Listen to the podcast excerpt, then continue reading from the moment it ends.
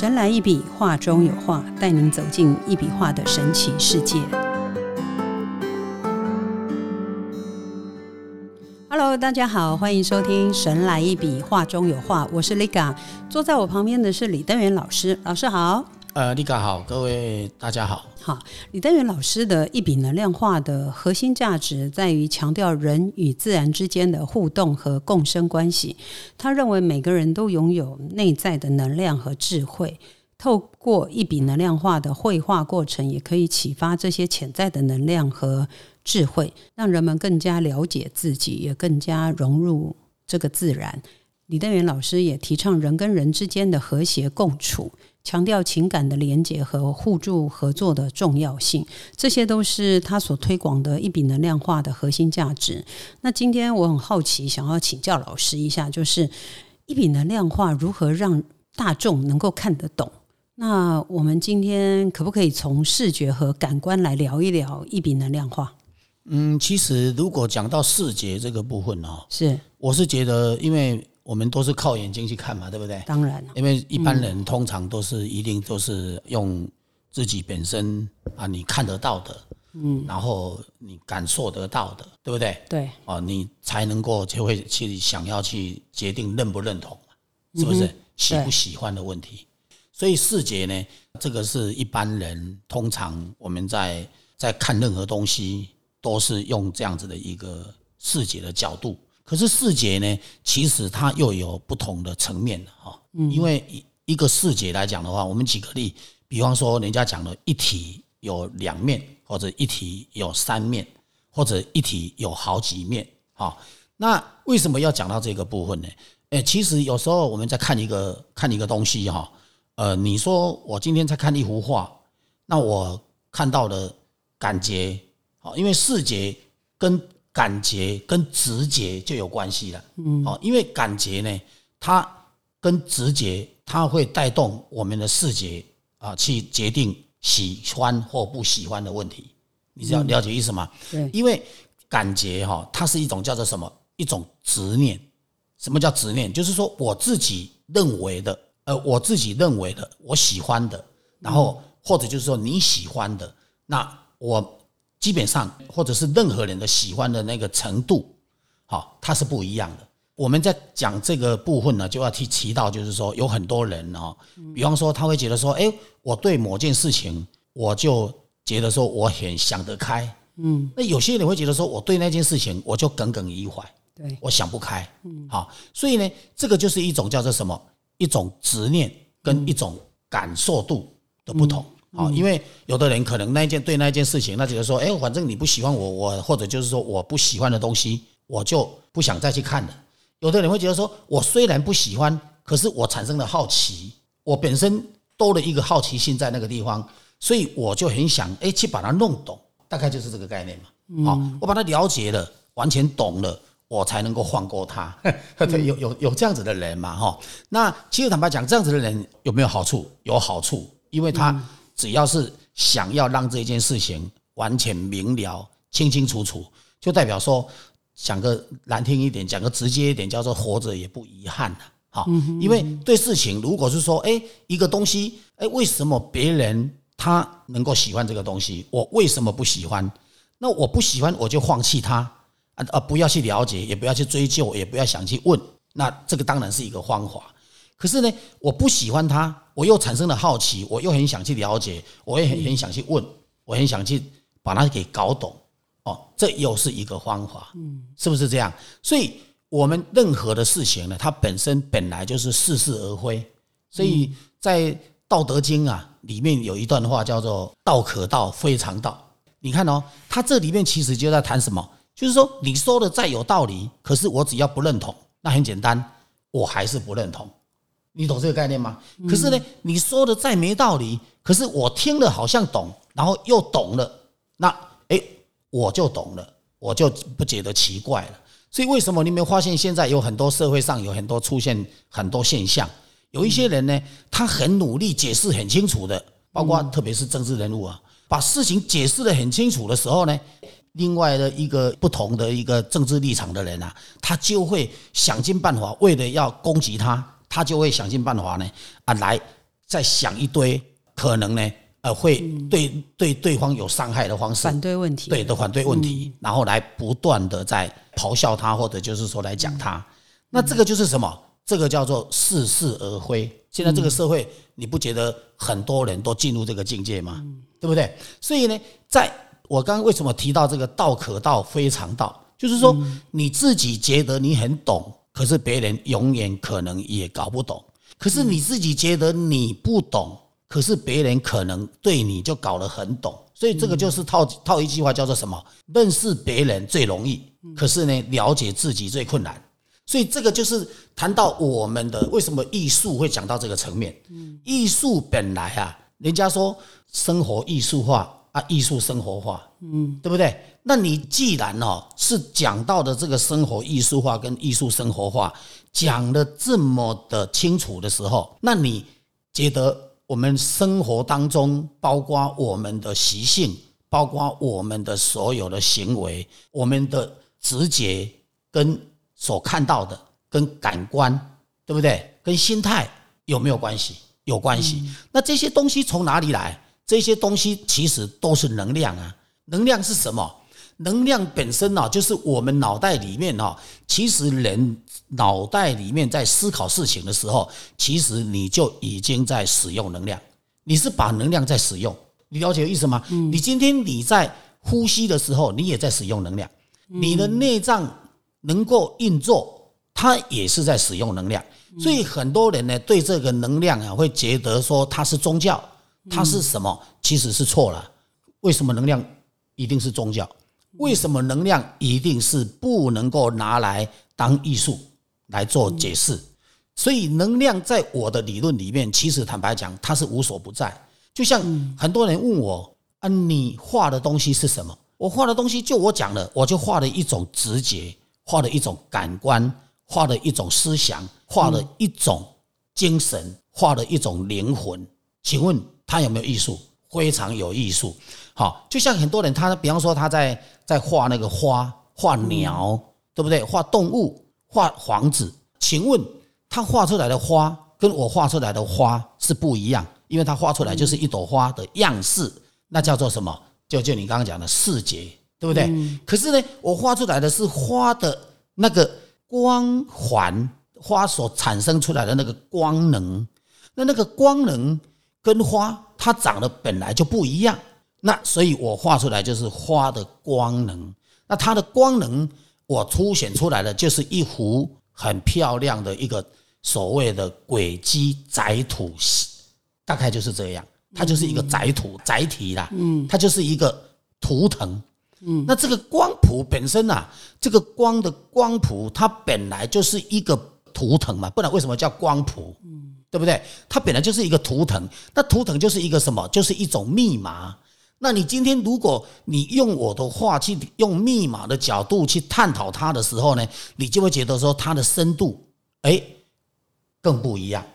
它的深度呢是人家说一体好几面，所以有的人会说李老师，你这个画哈好像哦是七纬度的，或者是九纬度的，或者是呃几纬度的，每个人的认同不同嘛，对不对？在这边我就是要去强调一件事情，就像很多。有一些宗教啊，会说啊，这个哈有三十六重天，对不对？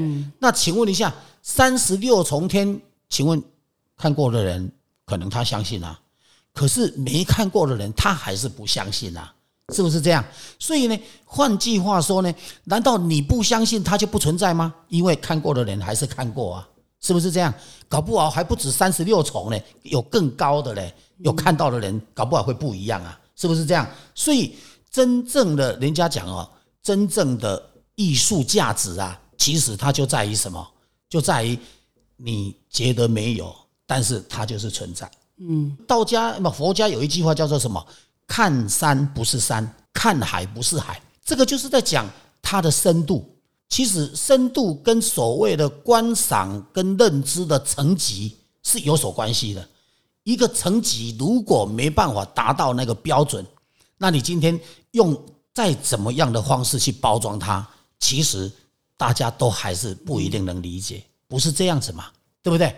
就像以前呐，我有一个朋友，他那卖那个洗发精的，嗯，啊，我我当然不方便在这里讲他那个品牌 啊。这句不用说。对，为什么原因？因为但是我要讲清楚啊，大家才能理解我在讲什么。讲到什么？他那个他那个洗发精啊，他当初啊，他那个品牌啊，他就只有画了一个很漂亮、很有动感的一个美女的一个头发头发的发型，然后呢，就在所有的这个计程车啊，还有所有的地方啊，到处去贴，结果呢，连续贴了好久。可能一年还是两年，我忘记了。嗯，反正就贴很久。嗯，贴到最后呢，他突然间呢，在那个电视上就打出那一个图样，然后就念出他那个品牌的名字。嗯哼，我跟你讲，大家都永远记着他，永远永远都会记得他。为什么原因？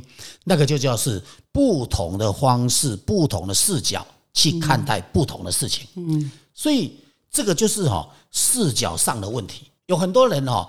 对这样子的艺术品呐，不能够认同，甚至于不能了解。嗯，其实那个叫做视角的不同，视觉吧。呃，视角，我认为就是视角，就是你的眼睛所观察的那个每个角度的不同，就是那个角度上的问题。对，好，因为视觉就会产生视角。好，这个角呢，你必须要从不同的角度去观看它的时候呢，你就会能够去体会出它的。美观在什么地方？嗯，对不对？就像人家讲，光一条线能够看出什么美观呐？好，我跟你讲，其实最难的就是这样子，最难的事情呢，也就是一条线，你还要去必须去表现出它的美观，嗯，它的那一种意境，它的那一种生命力，它的那一种价值，然后它的里面的故事，还有它的所有所有的那一种感受。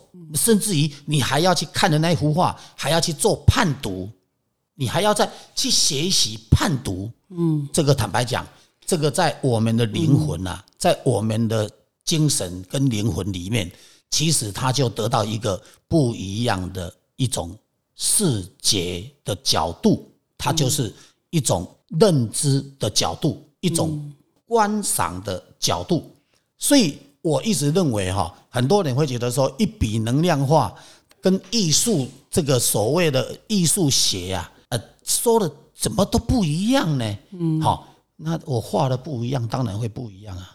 好，很多人会觉得说，你为什么会能够去想到是这样子的东西来表现它呢？好，这个我以前就讲过嘛，我从小五岁前不会走路，我天天都在看天空。我天天看的就是那个光，那个线条。这个坦白讲啊，可能这个就是我的天赋嘛，是不是这样？哦，我自己讲天赋会很奇怪，可是讲真的也就是这样子嘛，对不对？你不能说问问马云说你怎么比别人还会赚钱啊，对不对？你你长得这样也没有多帅。个子也没多高，有钱以后好像就越看越帅啊！那是因为他有钱呐，有钱哈就容易被欣赏，你懂吗？好，可是呢，如果是专门哈，因为你有钱才欣赏你的，如果在另外一个角度，也不见得是好嘛。因为很简单嘛，他看的是你的钱，而不是你的人嘛。所以，我们今天我们不管怎么样，任何事情它都有一个有一个源，有一个根源在那个地方。嗯，这个根源呢，它为的是什么？啊，他的角度、他的视觉、他的感官、他的执着，对不对？他的想象，对不对？然后他的理解，理解度也是蛮重要的。理解度如果没有的时候，我光看到了这个东西，我就看不懂啊，我就马上走过去了，我根本走马看花，我连看都不想看。可是有的人，你画的再好看。有一些人会觉得说啊，怎么看都是这一些，所以其实也没什么好看。所以换句话说，每一个人的角度那是真的都不一样啊，你懂意思吗？你你给他就我讲的嘛，讲的很清楚，啊对方听得很模糊啊。你讲的很模糊，对方可能觉得说，哎，你讲的我听得懂。所以这个就是不同的角度、不同的心态、不同的理解。然后不同的东西，就像有些人会觉得说：“哎，我就是喜欢去爬山，对不对？”有些人说：“我就是很奇怪，我不喜欢爬山。”所以这个没有对跟错，只有一个问题：个人的喜欢，不是这样子吗？所以我是觉得这个任何的事情哈，所以我用刚刚那一句话叫做“道可道，非常道”。哈，呃，公说公有理，婆说婆有理，好啊，但是重点来了，人家会去做，一定有他的道理的存在，对不对？那像有些人会说奇怪的，我就不喜欢种田，为什么你那么喜欢种田？嗯，这个不是很返璞归真，是不是这个概念？所以呢，这个就是一种很简单的道理。所以我们在看艺术品啊，如果这些道理都不懂，那其实坦白讲，你根本你永远都不会了解艺术的价值何在啊。所以我觉得艺术本来就是跟思想好，然后呢跟理念，对不对？然后跟他的创作，然后跟他的技巧，对不对？跟他的计划，然后。跟他的想象有太多太多的不一样，对不对？所以呢，艺术本来就是应该是这样，好，所以能量不代表不能产生艺术品，所以能量本来呢，就是大家呢，在特别呢，在这个艺术史里面啊，他们很少在提到能量啊，他们讲的能量就叫什么？就叫做啊那个颜料啊，就是那个。矿物质啊，矿物质，所以我的话也有能量，大概就是这个概念嘛，嗯，不是这样子吗？对不对？所以呢，他们讲的就是说，哎，我把这个话，虽然它是一种很直接的，可是我把它画的很抽象，我就把它叫做很有灵魂啊。可是坦白讲，真正的灵魂是来自于什么？来自于整个线条的结构，哈，你产生出来的它的动感，它的动能。好，然后他的一种感受，一种感官，一种直觉，然后一种心灵上的喜欢，那个叫做才会叫做灵魂呐。你要了解意思吗？所以我今天谈的这一些，我就是希望大家能了解哈。其实看艺术不困难，困难的是你有没有用心呐。好，你用心，你就自然不觉得困难。就像你跟你家庭里面的人相处。跟你的朋友相处，如果你的朋友讲的一些事情你不能接受，你不能喜欢，那就代表说你有个人的执着，不代表他讲的不对。所以我们常讲一句话：会吵架不一定是什么，不一定是你讲错话，有可能你讲的太对，对方哦都更小灯小气，然后呢就干脆跟你乱吵一一番了。所以呢，有很多夫妻都是这样子的。所以呢，基本上我们呢。不管怎么样，其实呢，有时候呢，讲的太对啊，人家也会不喜欢；讲 讲的太不好，人家也会不喜欢。所以呢，每一种这个这这个真的是艺术哎，这就是艺术，这是一种行为艺术。行为艺术，你把它用在一幅画的身上，你不觉得这个画超有感觉的吗？超有层次的吗？大概就是这个概念了。嗯，对。老师，我真的觉得我很佩服你。为什么？因为 你可以从外太空讲到行天宫。好，开玩笑，开玩笑。呃，我觉得老师不错，就是他用《道德经》这个开篇哈，“道可道，非常道”来做一个开头，就是可以用言语表达的道理，并不是永远呃不变的这个。道理哈，所以说真正的道理是难以用言语表达的。这样，那我我在想，老师，你当初为什么会这么大有这么大胆的创作哈？几乎大家都看不懂的作品哈，我找遍了所有国际间艺术家的创作，没有看过这样的画风。您怎么这样大胆，可以画出如此的画作？而且在这个画作中，老师。通常都有一个主题嘛，譬如说，您如何表达一幅画中的这个花啊、动物啊、人啊、房子？就是我们既然讲到这个视觉跟感官，可不可以请老师大概聊一下哈？就是这个主题怎么有这样的这种创作？呃，其实你讲到大胆这两个字啊，其实我在法国啊，呃，罗浮宫展览的时候，呃，法国有一个呃。就是艺术学校的一个院长还是校长，嗯，他曾经问过我这一句话，嗯，好，他曾经问过我这一句话，他说你这个是一种非常大胆的创作，好，那其实坦白讲哈，我非常感谢这一位校长，或者是教这，或者是院长哈。嗯，为什么原因我要感谢他？因为呢，起码呢，他用“大胆”两个字来形容我，他没骂我。我等一下再讲骂我的过程给大家听哈。哎，因为为什么原因呢？因为呢，所以大胆是等于骂吗？大胆哈，其实不叫骂。大胆呢，我这对我个人，所以这个每个人的角度不一样啊。哦，每个人的角度不一样，有些人可能会觉得是在在嫌弃你，好，或者是说在骂你。嗯，好。但但是在我的角度，我觉得我很喜欢，因为为什么？因为呢，其实大胆哈本身呐，就是呃，因为别人都没有没有过的创作，是啊，别人都没有过的行为，连书里面都不是这样教，你都这样做，那叫做很大胆。好，然后呢，你创作出来的东西，哎，你虽然是大胆，你虽然是很抽象，可是你又自己本身又能够去解释它啊，又能够去把它变成一个故事。这个就是什么？这个就叫做它确实是存在着它的存在的意义跟价值。嗯，要了解意思吗？它就有这个艺术价值了。好，所以呢，最重要来了，就是呢，当初啊，我为什么会这样做？嗯，我刚刚讲了嘛，就是我五岁前都在看那个光的线条。嗯，那我看了光的线条呢，我就觉得说，那这个，因为我当我当初都会跟着画嘛，那跟着画，你一笔一笔画，你跟不上它。因为它那个光能会跑掉啊，所以呢，诶，只有一种方法，就是一条线拉到底，对不对？然后呢，我当初我就去悟出说，哎，做妈妈的真的很辛苦，为什么？因为我们在讲根嘛，根不是只有人才有，哎，我们的树啊，我们的所有的菜啊，植物都有根，那根是不是都一条一条的？而且根会，它会不会怎样？它会不会诶长出去，然后断掉，再重新再长出去，然后再断掉？它不会，它不会吧？它不会，对不对？它一定是一直往上往下长，越长越长，然后长到最后，你会看到它呈现一个，不管它是往哪里走，它会呈现一个一个样貌。所以这个就是，如果我是讲植物植物的部分呢，嗯，对不对？那人呢？人也是一个根嘛？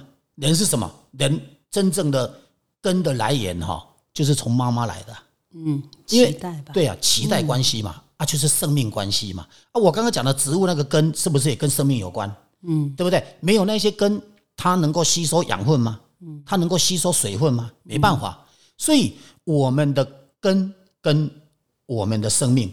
是息息相关的，所以我把它叫做生命艺术，叫做能量艺术，也就是这个道理嘛，嗯，对不对？所以呢，我这样子的一个理念创作啊，那是因为我对这个生命的理解，跟对整个灵性的生命的了解，所以我才会去创作这样子的作品呢，嗯，这样了解意思吗，对不对？啊，所以呢，换句话说呢，这样子的东西，它本来它就是，既然是我理解的东西是跟别人不一样的。因为大家理解的东西就是很简单嘛，就是呃，我去念书，然后书里面所教的，对不对啊？要打底一定要用黑色的，然后要开始要怎么样，一定要要要怎么样，要怎么样？它有一堆的一堆的一些规范。那这些规范，其实坦白讲，对我来讲，它就是一种框架。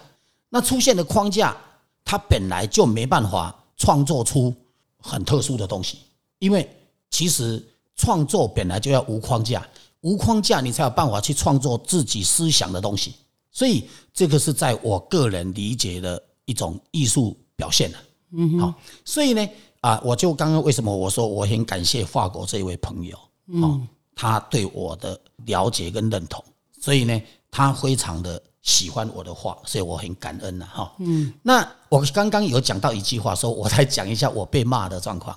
嗯，其实我创作这个画，哈，我从小啊我就受苦。嗯啊，人家讲啊走艺术路线啊，我这个我别人会不会这样我不知道，嗯，但是我真的我就觉得我走这一条路很孤单，嗯，因为为什么？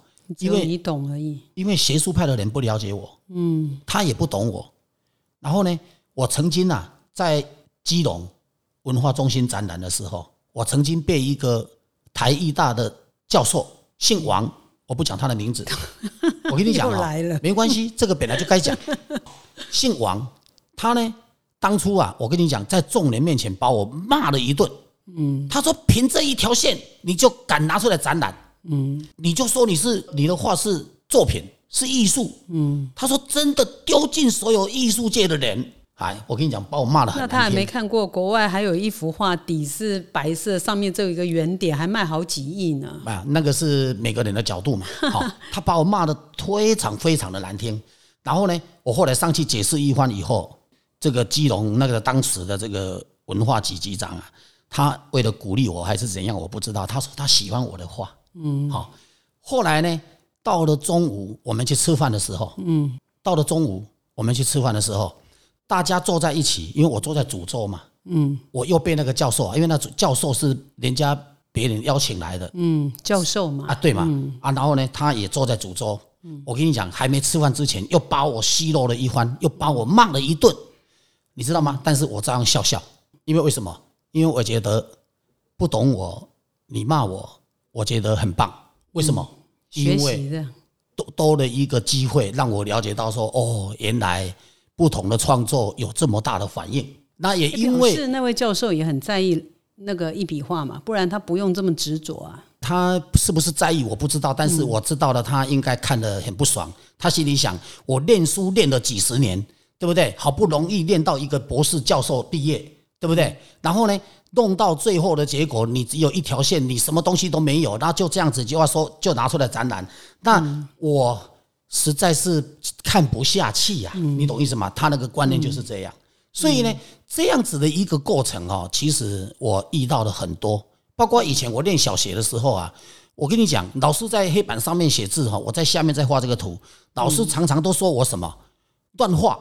以前哈，哎，以前在惩罚不是像现在说啊，叫起来站一下就好，哎，以前都拿藤条，哎，用藤条打打到那个肌肉都裂开，哎。老师可能生气你为什么没有画他这样，没有画一条线？因为他觉得我乱画嘛，因为他看不懂嘛。我跟你讲哦，其实哦，我走这一条艺术路哈，嗯，我走的是说实在的很辛苦，孤独，但是为什么我还继续在走？因为我知道，只有我才有能力，也才有这个机会，把宇宙间的这一种律动的能量画出来。嗯，别人画不出来。当然好了，，所以呢，我觉得我必须要让全世界的人知道，大让大家知道，一笔能量化，好，它是生命，它是根，它是我们所有的做人的价值，包括经营家庭的理念，包括做事业的一种理念，包括所有种种的一种你能想得到的，我大概都能画得出来啊。好，所以呢，最重要呢，我还因为接到这样子的画，我可以调地脉，我认为我很光荣，因为我觉得我目前为止没有看过有人的画可以调地脉。嗯，我也觉得我的画可以去种蔬菜，然后呢研究成功，那个国际期刊帮我刊登，我也觉得很光荣。了不起，我也觉得我的、我的画的能量可以帮助人的身心灵的平衡提升，甚至于让一个很执着的人变成不执着。我觉得针对这一些，我都觉得自己很光荣，所以我认为我要继续画。我再怎么苦，大家再怎么不认同我，我还是继续的画。嗯，就是这个这个动力，嗯，让我觉得我非去做不可。大概就是这个观念。嗯，所以人啊，你只要去了解到这个画的用途跟它的重要性，跟它的美感，跟它的它是什么样的一个一个三 D 的一个概念，它是为什么它是一个半球体？为什么跟人结合，它就产生两个球体的转动？你只要了解这些东西，你就知道说，哎呀，人生没有白来啊。但是如果你都不了解，我倒觉得你又不想了解，是真的有点白来啊。所以我是觉得，一真的人一定要去知道你不知道的事情，而只要那件事情是有正面意义的，只要是好的，只要是对的，我希望大家都应该去了解，嗯，而不是用宗教的角度来曲解它，然后用学术的角度来曲解它。我觉得这道可不必呀、大概是这样。对，老师，我刚刚不是又接着问说，如果就是老师如何表达一幅画中的花、动物、人跟房子点点点这些？嗯，刚刚我不是有讲嘛，我就说其实我画的就是花的那个光能，就是它的光谱，哦、了解，对不对？好、那房子本身啊，其实坦白讲，因为房子我没办法去，因为房子是是是人盖的嘛，嗯，对不对？它是一个有形物体，但是只有老师看得出来，这个是代表房子，是吗？不，它代表房子的地脉。我可以我可以去画它的地脉，是这样了解意思吗？好，那像一棵树，它虽然是一棵有形的有有形的树，可是因为树有生命，我能够去画出它的光谱，嗯它的光谱的图腾我可以画得出来。这样了解有意思吗？嗯，只要是有生命的东西，我都能画得出来，因为思想也是生命嘛。思想为什么是生命？因为思想是人想出来的嘛，人想出来的事情，它就是一种生命力。这个生命力它就会产生一个光谱，它产生的光谱我就画得出来。我从头到尾，我就是在讲这一个很奇怪、很特殊，大家认为很奇怪的东西嘛。所以我刚刚为什么用前面开始，我就用道可道，非常道。你认为没有的，它是存在的。嗯，你认为它存在的，它可能是没有的。为什么原因？因为你今天你看的很多的艺术作品，它可能画的东西都是有形的，可是呢，你本身看到的它，可是实际上它就是一幅画，其但是其他的都不存在。嗯，大概就是不一样嘛，对不对？所以呢，我用不同的角度去表示不同的艺术价值，大概也就是一笔能量画的一种特殊作用。了解，好，非常谢谢老师哈。我想李登元老师的一笔能量画讲求的是能量化，他认为每一笔画都能带动人体能量，达到放松、舒压、平衡身心的效果，所以强调了感官和认知的重要性。老师的画风简洁明快，配色鲜艳，能够为观赏者带来视觉上的享受。观赏者可以通过这个老师的绘画，感受到手部运动带来的触觉刺激。每一笔画下去的过程，都能够带来一种疗愈感，让人们的心情能够可以达到平静平衡。这样，然后在这个一笔能量画，也可以有着深刻的哲学思考。刚刚老师有聊过一些哈，然后画家强调艺术创作是一种人与自然、人与宇宙、人与自己之间的互动和交流。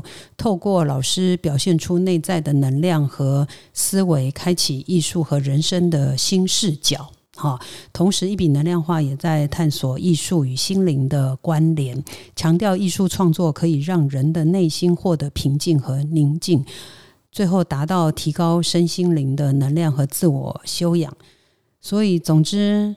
一笔能量画不仅在感官上让人的视觉、触觉、听觉有多方面的刺激，更在认知上给人以哲学思考和心灵寄托。它将人的身体、情感、思维和心灵融合在一起，打造出一种全新的艺术创作体验和精神实践的方式。那我在这里也是祝福跟期待老师哈，这个未来有更多的人有能力、有一笔能量化的信仰，能够走进这个我们一笔能量化的艺术殿堂。今天非常谢谢老师哈，神来一笔，画中有画，带您走进一笔画的神奇世界，感受宇宙无极限的魅力。欢迎每周三收听《神来一笔》，拜拜，拜拜。